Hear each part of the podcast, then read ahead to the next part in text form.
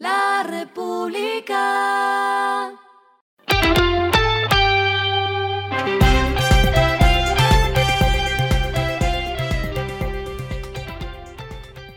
Esto es lo que debes saber al comenzar la semana.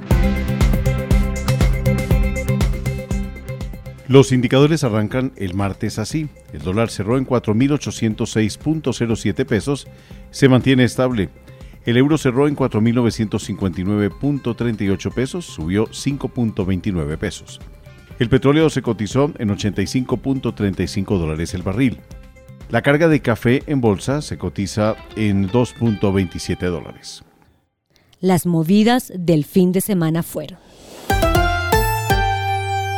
Una de las partes recusó al juez competente en el proceso que se llevaba en las supersociedades por la OPA del IHC sobre Nutresa, en el que inhabilitó a dos miembros de la Junta del Grupo Sura. El proceso quedó suspendido y fue remitido al Tribunal Superior de Bogotá, que deberá resolver la recusación.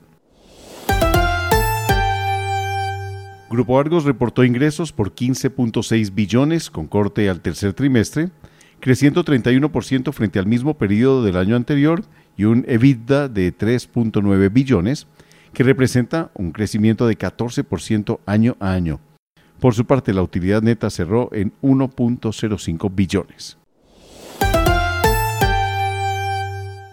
El gerente de Empresas Públicas de Medellín, Jorge Andrés Carrillo, ha solicitado formalmente a la Comisión de Regulación de Energía y Gas, a la CREG, la extensión del plazo para poner en operación las dos primeras turbinas de Hidroituango.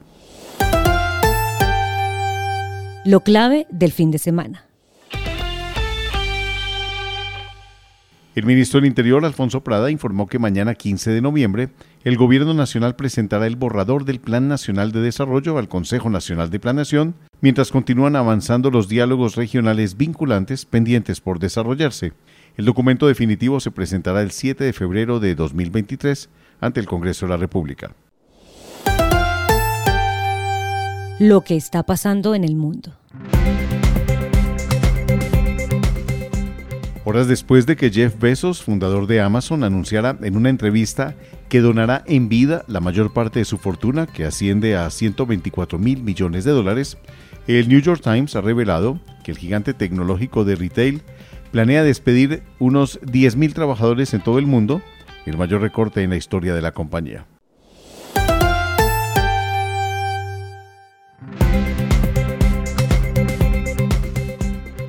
Finalizamos con la editorial de hoy, martes. Título, Oportunidad en lugar de tragedia en las lluvias. Sumario, hace 28 meses que llueve permanentemente en muchas regiones del país. Claro que hay que evitar tragedias, pero al tiempo se debe ver cómo se aprovecha el agua.